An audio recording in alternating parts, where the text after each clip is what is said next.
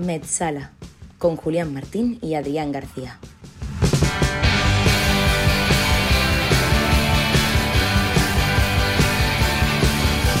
Hey, ¿qué tal? Bienvenidos al cuarto episodio, cuarto ya, de Metzala, el podcast de fútbol que va más allá del verde. Hoy tenemos un programa especial porque siempre decimos que nos quedamos fuera de la historia y hoy vamos a hablar de historia viva del fútbol mundial.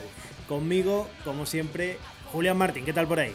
¿Qué tal, Adrián? Saludos. Hemos superado ya la barrera mental de tercer programa, ¿eh? Por fin, ¿eh? Sí, algo que nos costó en otras etapas, pero, pero esta vez sí. Esta vez con Metzala sí lo hemos conseguido. Y hoy tenemos un programa muy, muy especial. Súper especial, súper especial. Un gran, un gran personaje. Va a recordar este episodio al de Clemente en muchísimas cosas. En muchísimas Totalmente, cosas. totalmente. Porque además son muy, pero que muy parecidos. En fin, hoy toca, como decía, hablar de alguien que es historia viva del fútbol argentino e internacional. Aunque quizás muchos jóvenes aún no sepan quién fue el doctor Vilardo. Esto es Metzala, que ruede la redonda. de. Y hablamos, yo decía que, me decían, hablamos del campeonato del mundo. Digo, en táctica nada, igual. En técnica mal. La FIFA estuvo muy bien en la difusión del fútbol, muy bien. Pero después en técnica mal. Y, en la parte física bien. Pero en técnica eh, no se le enseña a los chicos a patear. Entonces, por ejemplo, los relatores, como el caso tuyo, los comentaristas, dicen no pueden hacer los pases seguidos, le pega a la tribuna, le pega mal. Porque los chicos no practican. Es cierto, hoy es un jugador más, sabe más de táctica, pero tiene menos técnica. No tienen técnica. Pero así yo se dije, no tienen técnica. Mirá, en la selección argentina, ojo, ¿eh? ¿Te acordás de aquel momento que decía ahí, Bilardo los confunde, Bilardo los confunde? Las charlas mías me daban vergüenza empezarla, ¿viste? Digo, esto, un, los muchachos un día me mata. Y bueno, muchachos, lo de azul y blanco se la pasan a lo de azul y blanco. Y de ahí arrancaba la charla. Era una charla como decir, no es difícil, ¿no? Pero vos pensás Pero es que- difícil para ser al compañero.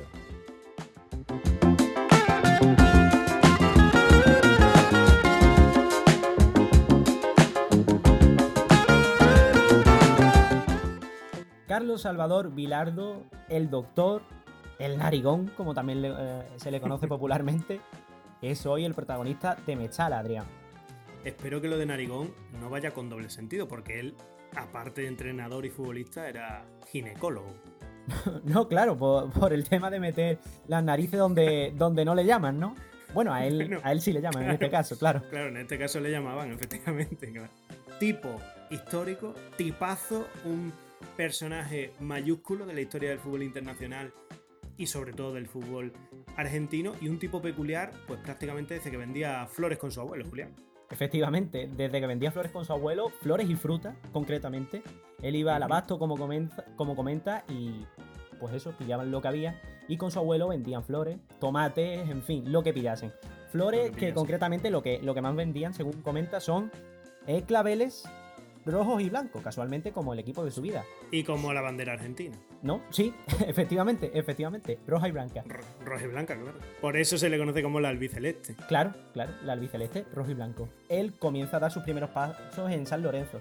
Decía que estudiante era el club de su vida, pero el club de su vida a posteriori. Él, de pequeño, iba a ver los partidos de- del equipo azul y rojo con su padre en tren. Y, era, y ese fue su primer equipo, donde también comenzó a dar sus primeros pasos como futbolista, pero pasa rápidamente a estudiante, donde su entrenador, su alma mater, por así decirlo, es Osvaldo Zubeldía. Personaje clave en su historia. Es uno de los grandes nombres en la historia de estudiantes, junto con el de Carlos Vilardo. Es reconocido Zubeldía por ser un revolucionario táctico, por su dedicación y su meticulosa forma de analizar a los rivales. Era un entrenador que le pasó ese veneno, por así decirlo, de querer ganar cueste lo que cueste. Exacto, exacto. Ese gen competitivo, ese, Eso es. ese, esa picardía, esa manera de sacar el máximo rendimiento de todo absolutamente lo que estaba en su mano, se lo, se lo bueno, le llegó a Bilardo de, de Zubeldía sin ninguna duda. Además, él lo dice y lo afirma. Así es, así es. En esos, en esos años, algunas de las tácticas,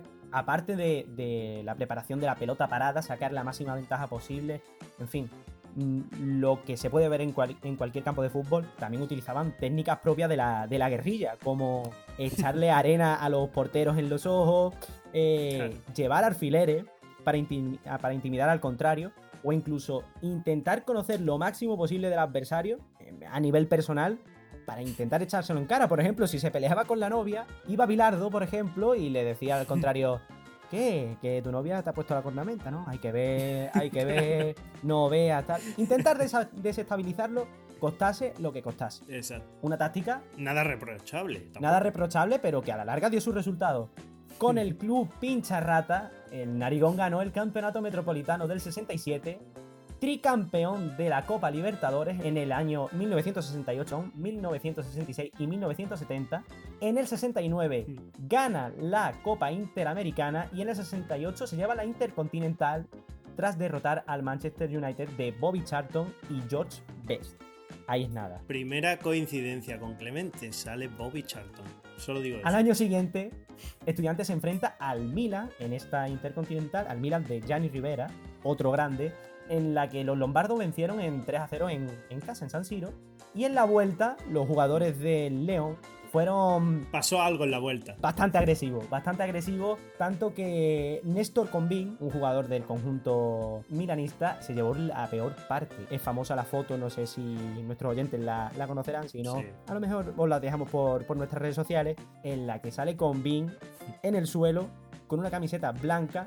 Iba a decir inmaculada, pero claro, inmaculada no, porque mm, está empapada en sangre, empapada en sangre, Peor que Luis Enrique Contasotti. Sí, sí, mucho peor, mucho peor. Y es que tan violento fue el encuentro que tres jugadores del club Pincha Rata, como iba diciendo, fueron en- encarcelados un mes por el gobierno dictatorial, de Videla. ¿Bilardo estaba entre ellos? De No, no estaba Bilardo entre ellos. Pero, ¿qué hizo Bilardo? ¿Se fue para su casa? Pues no. Se puso a hacer. se puso a hacer huelga de hambre en la, en la famosa cárcel de Bariloche como muestra de solidaridad con, su, con sus compañeros. También, en una gira por Europa, el Club del León se enfrenta contra el Pontevedra en el trofeo Luis Otero. Finaliza el partido con empate 1 a 1 y se tiene que decidir el ganador por el lanzamiento de la moneda tras finalizar lo- los cinco penaltis correspondientes, ¿no? Sin dilucidar ningún ganador. ¿Qué pasa? Mm, Llama a Bilardo al capitán, le dice, oye, echa cuenta, da igual lo que elija. Salga lo que salga, en cuanto el árbitro tire la moneda al aire, lo- los chavales y, y tú nos ponemos a saltar aquí, a celebrar que hemos ganado, que hemos ganado. Lanza el árbitro la moneda y nadie sabe lo que salió. Porque es que en cuanto salió la moneda, todo estudiante celebrando, Bilardo cogió la moneda y aquí no se sabe nada. Estudiantes campeón, se llevan las 100.000 pesetas para Argentina Eh, y, y nadie sabe nada. Ganaron, ganaron. Y nadie supo si el lanzamiento de la moneda les favorecía o no. ¿eh? Esto es literal y lo ha contado Bilardo muchas veces. O sea, demuestra perfectamente y representa perfectamente lo que fue Bilardo como entrenador y lo que fue también como futbolista de ese estudiante de Zubeldía, porque al final es que eran lo mismo. Eran exactamente lo mismo, gente que entendía el fútbol a través de la victoria, sin más. Daba igual que fuera un campeonato amistoso, porque esto al final era un torneo de verano en Pontevedra.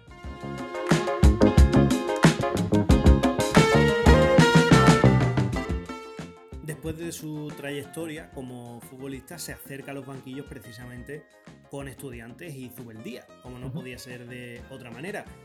Se convierte Bilardo en el segundo de Zubeldía, pero no pasa mucho tiempo en el banquillo de, de estudiantes del pincha porque Zubeldía dimite, básicamente. Eso es en el año 71. En el 73 sí vuelve Bilardo ya como entrenador a todos los efectos de, de estudiantes. Hace un par de buenas campañas, una de ellas subcampeón, eh, siendo invicto tras River Plate.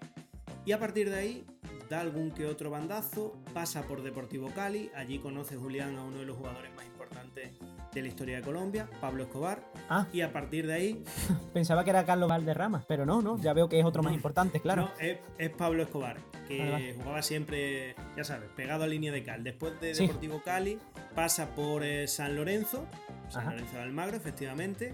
Vuelve a Colombia, se ve que lo de la cal le gustó. Año 80-81, es el entrenador, de hecho, que prepara a la selección de Colombia de cara al Mundial de España. Lo que pasa que no llega a entrenar a, la selección colombiana eh, en ese mundial. Se marcha antes porque vuelve a estudiantes en el año 82. Y en esa temporada hace campeón a estudiantes. Este es uno de los grandes eh, méritos de la carrera de Bilardo junto al otro que vamos a comentar posteriormente y que todo el mundo conoce. Pero como entrenador su gran mérito es este campeonato con estudiantes que de hecho le hace firmar como seleccionador de Argentina. Eso es, después de- del fracaso de Argentina en, el Mundial del 82, de España 82, Bilardo es nombrado seleccionador, pero su, nombramiento llegó con, con muchas críticas por parte de prensa argentina.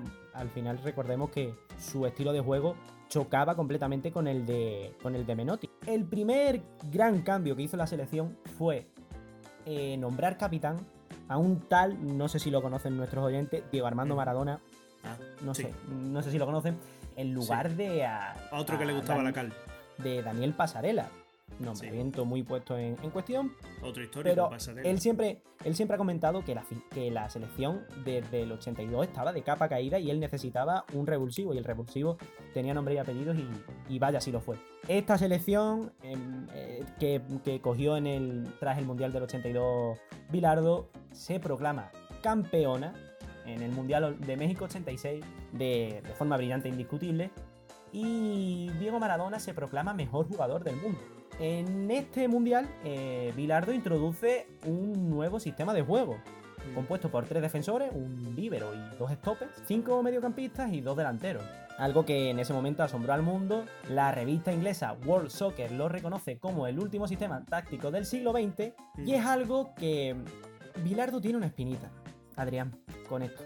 Porque en el mundo, pues sí, se le reconoció, vaya sabio, vaya tal, cual, en fin, mucho reconocimiento internacional. Pero él dice que en su país él no sintió ese cariño. Mm, al contrario. Al contrario, ¿qué pasa? Cuando él ya abandonó el mundo de los banquillos y estaba más tiempo en el mundo de, los platós, en una de sus estancias en Fox Sports, en el canal de deporte argentino, eh, hablaron sobre entrenadores, una convención que hubo de entrenadores en Francia, si no recuerdo mal, tal, muchísimos entrenadores haciendo reconocimientos, tal. Creo que hay un reconocimiento para Bilardo y él dice, pues eso, que está triste, que tal, que cual. Pero que ni corto ni perezoso se acerca a un diario nacional en una de las páginas eh, mandó, mandó comprar un aviso, un anuncio, llegó con la tarifa al plató de mil pesos y en ella se leía claramente una cosa. Carlos Salvador Vilardo, creador e inventor del 352. Y punto. El tío, ni corto ni perezoso, se dio autobombo, pagó su dinero y se anunció en uno de los periódicos de tirada nacional de, de Argentina. Eh, tras, tras ese triunfo brillante en el 86, como decíamos, renueva cuatro años más eh, de cara al Mundial de Italia 90. Mundial de, Italia 90 en el que llegan con la vitola de campeones incluso antes de llegar a territorio italiano. Pero Argentina llega a ese mundial con sus dos grandes figuras tocadas, Ruggeri con una pubalgia y Maradona con una lesión en el dedo gordo del pie. Pasan el trofeo con más, con más oficio que beneficio, pero se acaban encajando en la final de Italia. Aguantan Lo compitieron. lo compitieron, aguantan como pueden. Y en el minuto 90, o- perdón, 85, Alemania es beneficiada con un penalti cuestionable y acaba llevándose el torneo a pesar de, como decimos, todas las bajas que fue acumulando, acumulando el combinado albiceleste en el camino. Tras esta derrota, Bilardo abandona, abandona la selección y esa sería su trayectoria en cuanto a lo deportivo. En cuanto a anécdotas, Adrián, hay muchas, muchas que comentar en sus años como seleccionador argentino, ¿verdad? Sí, en cuanto a anécdotas pasa algo parecido a lo que ocurría con, con Clemente, que hay anécdotas para parar a un tren, o sea, literal. Entonces vamos a quedarnos con algunas que definen lo que era él. No digo ni que sean las más graciosas ni que sean las más burras, simplemente son las que más definen, al menos eso creemos, eh, lo que fue Bilardo. Como decía Julián, eh, su paso por Argentina no se entiende sin Diego Armando Maradona. Y hay una anécdota muy buena con respecto a Maradona que se podría aplicar hoy en día a lo que ocurre con Messi, con Cristiano y con las grandes estrellas. En uno de los viajes de cara, a- no sé si es preparándolo o en el propio mundial, pero el caso es que hay una especie de motín, entre comillas, porque eh, los jugadores, los compañeros de, del Pelusa empiezan a quejarse de que, bueno, de oye, que Maradona entrena cuando quiere, que este tío llega a la hora que quiere, que este tío tiene privilegio. Entonces ya cansado, Bilardo les paró un día, les recogió en el vestuario, sin Maradona, y le dijo, miren ustedes, vamos, vamos a explicar una cosita. Sacó un pizarrón, lo partió en dos mitades y puso con Diego, sin Diego. Con Diego, viaje en business, hotel 5 estrellas, campeones. Sin Diego, viaje de segunda, hotel 2 estrellas, sin opciones. Entonces dicen, ¿ven ustedes por qué Diego entrena cuando quiere? Porque lo que hace Diego repercute en lo que somos todos y en lo que pasa con todos. Qué. Que es algo que explica bien cómo se debe o cómo se debería gestionar un vestuario con una gran estrella. Y es algo que siempre se ha hablado, ¿no? De, por ejemplo, es que Messi eh, hace lo que quiere en el Barça, es que Cristiano tenía privilegios en el Madrid. Pues claro que los tienen, porque al final ellos son determinantes, ¿no? Y algo así ocurría con Maradona en su época. Esa es una anécdota buena que define a, a Bilardo como gestor de vestuario y tiene otra que le define pero yendo un poquito más allá. En una concentración también de la selección argentina, y esto lo cuenta el cabezón Oscar Ruggeri, un jugador, no dicen el nombre, ¿vale? Un jugador de la selección argentina en aquel momento, eh, después de un partido, se está comiendo un plátano, ¿vale? Para recuperar tal, Una se está comiendo un plátano. Una banana, como dicen ellos, se la come y la cáscara la tira al suelo. Como ellos dicen, la tira al piso. Entonces lo ve Bilardo y no le dice nada. Algo raro, porque Bilardo pues, siempre estaba encima de los futbolistas, no le dice nada. A los dos días, tres, a ese futbolista le coge Bilardo y le dice, oye, ¿te importaría que fuese a cenar con, contigo y con tu mujer eh, esta noche? Y el futbolista, claro, hombre, cómo no, cómo no, doctor, no sé qué, cómo no. Se presentó Bilardo en la cena y le dijo, quiero que haya mucha fruta, que a mí me gusta mucho de postre tomar fruta. Fue Bilardo, comieron, una cena espectacular, muy bien, tal. Y cuando terminan de, de comer y están con el postre, se pela una banana, un plátano. ¿Y qué hace Julián Bilardo? ¿Qué crees que hace? Se come la banana, ¿no? No. ¿Cómo que no? Tira la cáscara al suelo. Ay, qué Entonces la trapo. la mujer del futbolista le dice, oye, pero, pero, pero Carlos, ¿qué está usted haciendo? Y le dice él, ah, que aquí no se tira la cáscara al suelo. Aquí no se tira al suelo. Valiente Es jefe. que, es que en e- en el vestuario sí se tira. O sea, no sé.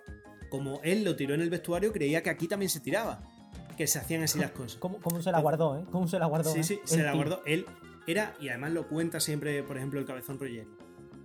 Era un nivel de detallismo impresionante. O sea, él controlaba todo, todo. Es más, en un partido que jugó la selección argentina en México, a él le preocupaba, creo que era en México, a él le preocupaba la, la altura don- a donde se iba a jugar el partido. Entonces él temía que a los jugadores se les secase la boca y, bueno, a él se le ocurrió, no sé por qué, pero se le ocurrió poner limones, trocitos de limones, Qué en rico. todo el campo. Qué rico. Sí, sí. O sea, él creía que a un futbolista con, con 60 minutos haciendo kilómetros y corriendo y corriendo y corriendo, lo más apetitoso es meterse una rodaja Una de limón. rodajita de limón, vámonos. M- Muy refrescante. Debía ser súper refrescante, la verdad. Corre, corre seguro que corrían más, seguro. No, sí. Y tiene, y tiene muchísimas, muchísimas más pilas. No, sí, antes de ese Mundial 86, en una de las concentraciones, eh, se van a, a Jujuy, una provincia argentina, ¿vale? Ya empieza bien. Están de, de concentración y él pues deja, él deja siempre a los jugadores pues, pues que hagan. Mientras rinda, él deja a los jugadores que haga, ¿vale? Pero no se fía, él siempre quiere estar encima, como decía Adrián antes, y ¿qué hace? ¿Se va, les espía, les pone un detective? No, no, no, no, no, no, no, no. Pudiéndolo hacer, hacer tú, ¿para qué vas a poner a otro? ¿No? Entonces ustedes pensarán, claro, pues nada, él se compró una gabardina, un sombrero, una gafa y se va a espiarlo. Pues precisamente un sombrero, una gafa y una gabardina, no. A ver cómo cuentas esto, ¿eh? Porque es delicado. Sí, porque es bastante peliagudo. Cito textualmente.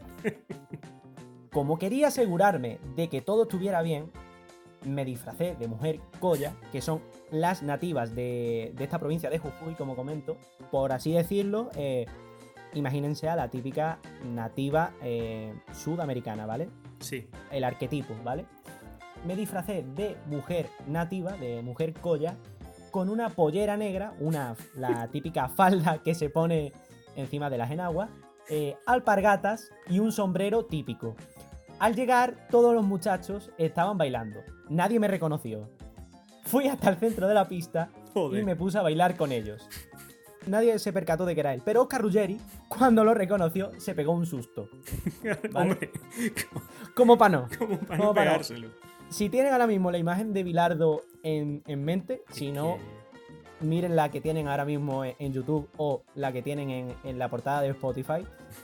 Imagínenselo con un sombrero típico, con su peluca. No sé de quién pensa peor, si de Bilardo por disfrazarse o de los jugadores por no coscarse de que era él, porque macho, Es que O sea, es tremendo, o sea. digamos que Bilardo no es, o sea, no tiene una cara precisamente femenina.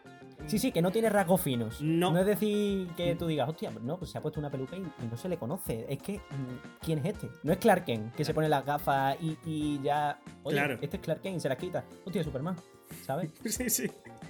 Claro, es que uf, uf, los jugadores de Argentina aquella noche, uf, Pesadillas. No o digo- sea, no se digo acabó la fiesta rápido. En cuanto se quitó la peluca, se acabó la fiesta, todos, todos para la habitación y pesadillas. Madre de Dios.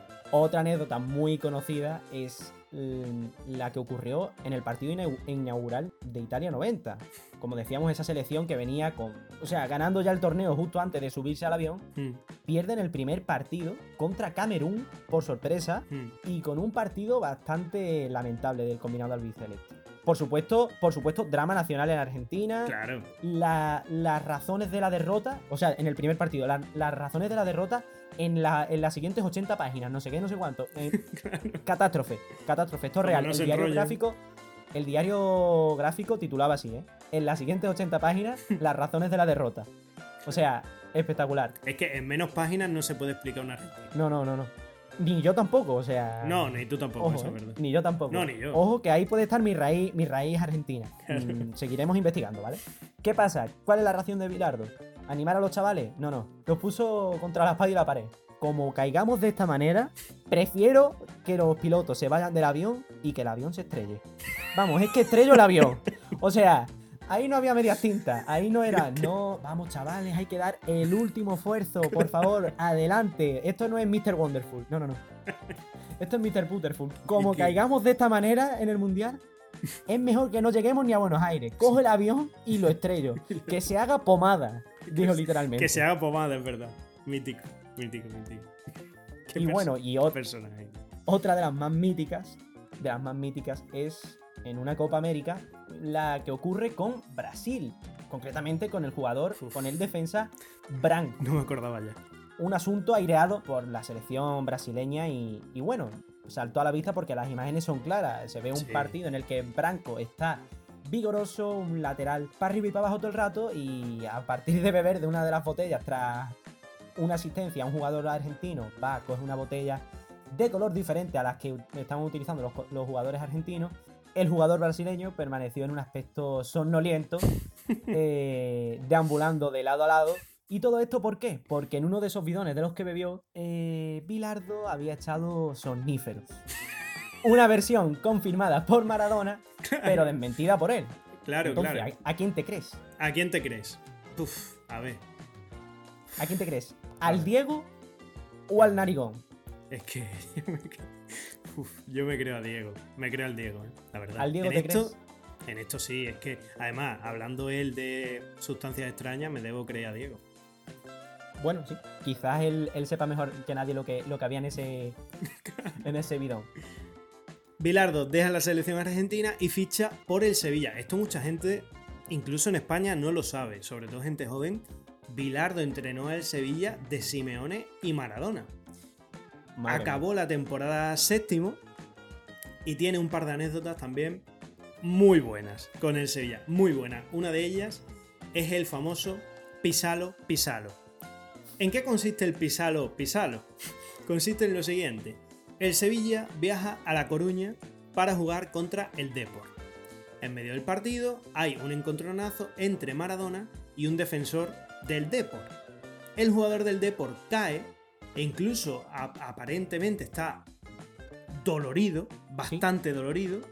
Y pues lo típico, los dos, eh, o en este caso el fisio o el médico del Sevilla, Domingo. sale Domingo sale corriendo hacia el campo para atender al futbolista también del Depor, ¿no? Porque al final, joder, es un médico. Claro, si está ahí, pues. Es algo que se Cuatro entiende. manos hacen más que dos. Bueno, hasta aquí todo normal. Bueno, todo normal excepto para Bilardo. Claro. Bilardo se vuelve completamente loco, o sea, fuera de sí en la banda. Domingo, domingo, domingo. ¿Qué haces, domingo? ¿Qué haces? Los colorados, Domingo. los colorados. Los de Colorado son los nuestros. Los de Colorado son los nuestros. Y entonces se va hacia atrás. Estas imágenes son captadas por, por el día después, si no me equivoco. ¿Quién si no? Lo que el ojo no ve. ¿eh? Lo que el ojo no ve, exacto. Y eh, se ve como Bilardo a su segundo le empieza a decir: ¿Pero qué hace? Agarra a Diego, agarra, agarra, agarra a Diego. No al otro, no sé qué. Al otro pisalo, pisalo, pisalo. Pero lo dice como. El pisalo lo dice como seis veces. Sí, sí, sí. Pisalo, pisalo, pisalo. Se regodea, O sea, se regodea. Sí, sí, se regodea, o sea, sí, sí, sí.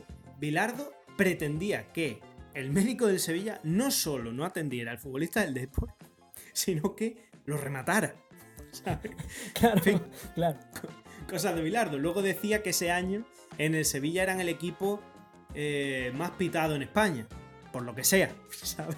Por lo que Por sea. lo que sí. sea. Y en el Sevilla, eh, como hemos dicho, coincide con Maradona. Con Maradona con el que siempre ha tenido una relación pues, muy estrecha. Es más, eh, cuando murió Diego, a él no le pudieron contar de primeras que, que había muerto. Se lo tuvieron un poco ocultar porque creo que el estado de salud de, de- Carlos no es, no es precisamente bueno. Y el Sevilla pues llegan juntos, llegan de la mano, tienen una relación muy buena allí. Hasta que en un partido, Bilardo dice, mira, se acabó, Diego hoy no está, le voy a sustituir.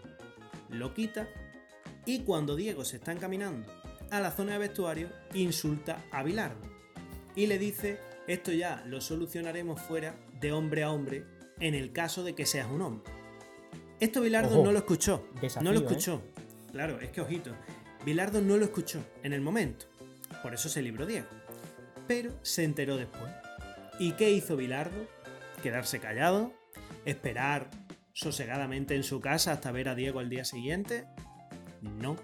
Se presentó en la casa de Diego y literalmente, como ambos reconocieron, se dieron de hostias. Así, literal. Se agarraron a trompadas. Se agarraron a trompadas. Literalmente. Se agarraron a trompadas, es decir, no me dieron palabra.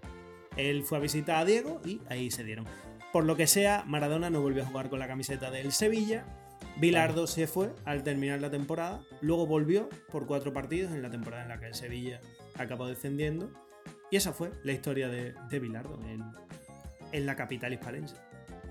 Sí, esa fue, esa fue su historia en, Se- en Sevilla. Y de Sevilla, pues se va a Libia. A Libia, Como también fue Clemente. otra coincidencia más con Clemente. Vidas paralelas, Clemente y, y Bilardo. Eh, en ese año 2000 llega a Libia un movimiento extraño. Extraño porque mm, un, un seleccionador, un entrenador campeón del mundo, llegando a una de las selecciones. Bueno, quizás su logro máximo, el logro máximo de esta selección es quedar segundo en un campeonato africano de naciones.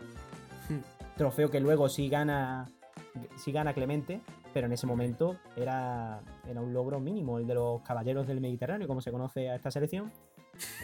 Y sí, sí, sí, sí, sí, sí, los caballeros del Mediterráneo, que tú lo escuchas y dices, coño, vaya pedazo de selección. Y en Libia, ¿vale? O sea, Libia, que, el- que el máximo logro que han tenido ha sido ganar eh, la Copa Danone y la Copa Coca-Cola, o sea, increíble. En fin. Ay, los Eh, caballeros del Mediterráneo. Una, una, una contratación que tenía una cláusula extraña cuanto menos. No sé si la conocerás, Adrián. No, la verdad que no. El dinero no era problema. Cuando Gaddafi estaba de por medio y encima su hijo, que era jugador profesional y presidente de la Federación Libia de Fútbol, el tema del dinero no iba a ser problema.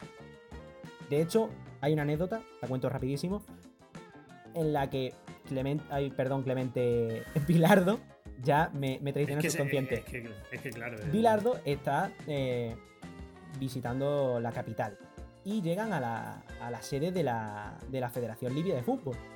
Justo al lado hay un edificio muy bonito. Bilardo lo reconoce. Qué bonito este, este edificio, tal. Era donde se situaban todas las, pe- las petroleras extranjeras en, en Libia. ¿Qué pasó al día siguiente? Que ya no había petrolera que valiese. la Federación Libia de Fútbol se trasladó de, de sede y ahora estaban en el edificio bonito. Por lo que sea. Eh, la cláusula de la que estábamos hablando. Bilardo fue claro. Yo me voy a Libia. Pero también me quiero ir al Congo, me quiero ir a Sudáfrica, me quiero ir a Kenia, me quiero ir. Quiero recorrerme África entera. Y así fue, así lo convinieron. De safari. Y Bilardo tenía un avión a su disposición, pagado todo por Muammar el Gaddafi, o sea que dinero limpísimo eh, para disponer de él y viajar de país en país y despachar con entrenadores franceses, todo, como decía él, to- todos los entrenadores que había en, en, en África, franceses. Y, y Excepto eso, él. y, y conociendo el fútbol de, de África, de continente del que dijo que en el futuro habría un campeón del mundo. De momento no parece que lo vaya a ver. De momento no. Eh, Con Libia, un- selección con la que solamente está en la primera fase del clasificatorio para el Mundial y a la que deja porque le piden que se quede en el país y él pues no estaba por la labor. Eh, tras este paso por Libia, fugaz, solamente de meses, en lo que estuvo más rato viajando que en el, en el país de los caballeros del Mediterráneo, eh, es contactado por estudiantes de nuevo. En su tercera etapa en estudiantes, el equipo no tenía el esplendor que tenía cuando estuvo en esa primera etapa y bueno, y en la segunda en la que gana la liga. Eh, en la apertura del 2002 había finalizado penúltimo y en el 2003 las cosas no iban mucho mejor. Llegó para los últimos 10 partidos de ese año, Mm. ganó 5 y empató 5. No No, perdió ninguno y consiguió salvar al equipo. Él siempre dijo que a estudiante no le podía fallar. Y de hecho, la Brujita Verón y Martín Palermo se sumaron para la causa y, y con esos dos pues no puede salir nada mal. Él finaliza su etapa en estudiantes en junio del año 2004, sentando las bases del equipo que sería campeón en el año 2006. Mm. ¿Qué anécdota nos deja su paso por estudiante? Posiblemente una de las más conocidas, y si no de Yo las más la- conocidas, yo es creo la que es la más mejor, ¿eh? graciosa. O sea, Para mí. en el mes de febrero de 2004, cuando Bilardo era entrenador de estudiante, como decimos, le toca enfrentarse contra River Plate en el Monumental. Salen los dos planteles, se colocan tal cual, y del túnel de vestuario sale una mesa con una cubitera, una silla, una mesa con mantel, por supuesto, bien preparado. Se colocan las dos juntas y en la cubitera, llena de hielo, plan, se planta una botella de champán. A priori, de champán. Llega el doctor, se sienta en la silla y comienza a beberse su champán fresquito, vámonos. aquí Esto mientras se disputa el partido. ¿eh? Sí, sí, sí, sí. Llegan los, los periodistas. Pero, pero, ¿qué está haciendo, doctor? Narigón, ¿qué está haciendo?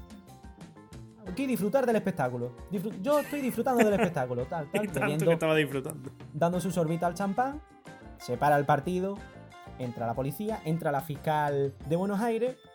Le, mire, usted no puede ingresar eh, botellas de alcohol al campo. A lo que responde airadamente Bilardo. Señorita, yo llevo en cancha más de 50 años y usted no me tiene que decir a mí nada. Yo lo que estoy haciendo es beber agua con Gatorade. Literal. Agua con Gatorade. Este Eh. tema se llevó a, a la corte porque a priori pues se pensaba que era, que era champán. En las, en las imágenes se veía que no salía gas, pero bueno, puede que estuviese ido el champán. Pero se tuvo que sellar la botella para que no fuese utilizada, se llevó a la corte. No, no acabó pasando nada más porque al final pues se demostró que la botella no tenía alcohol. El equipo perdió, Estudiantes perdió contra River. Derrota de la que no se habló porque lo que realmente importaba Claro. era el show del Gatorade Claro. a la salida de la corte le preguntaron que si lo volvería a hacer y, y dijo Bilardo que sí, ¿por qué no? O sea que Claro. evidentemente mm, qué problema había en beberse un po- su poquita de Gatorade mientras estaba viendo el partido. Ah, Pues yo creo que ninguna, ¿no? No, no, la verdad que ninguna. Al final, este tipo de entrenadores como, como Bilardo, como fue Mou, sobre todo en la etapa de, del Madrid, son entrenadores muy agradecidos por, por los jugadores, porque al final esconden sus vergüenzas. Es decir, ese día, por ejemplo, Estudiantes palmó bien palmado y nadie habló de que Estudiantes palmó. Todo el mundo habló de que Bilardo había sacado una botella de champán. Entonces, al final, todo entra en, en esa espiral de ganar como sea y de que aquí se hable de cualquier cosa menos de que, menos de que hemos perdido. Entonces, explica muy bien también esa anécdota lo que, lo que es Bilardo. Y yo creo que al final la, la gran enseñanza que nos da Bilardo es que en el fútbol como en la vida tienes que amar lo que haces por encima de todo. Bilardo, y eso creo que está claro, amaba el fútbol y amaba ganar. Habrá quienes digan que fue un tramposo, habrá quienes digan que sus equipos jugaban sucio, pero da igual, porque Bilardo siempre estará para Argentina hasta cuando no esté. Y no hay nada más grande que vivir en el recuerdo de tu gente.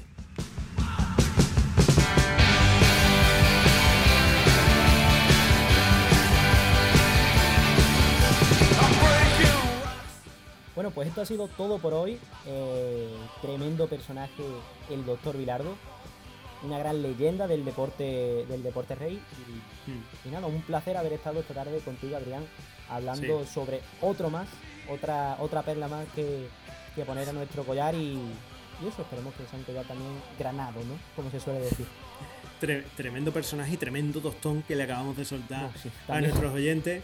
Pero yo quiero, quiero que quede claro, somos así. Es decir, teníamos un podcast anterior a este, marca blanca, por si alguien lo quiere bichear, No. aunque mejor que no. No. Mejor que no. Eh, y, y eran programas de incluso más de una hora, es decir, que esto es poco. No, y con gracias internas. O sea que, que en este, Sí. por lo menos, mm, estamos trayendo la palabra del fútbol. Así que, así que nada, Adrián, nos vemos la semana que viene. O nos escuchamos la semana que viene. Nos escuchamos la semana que viene. Hasta la próxima.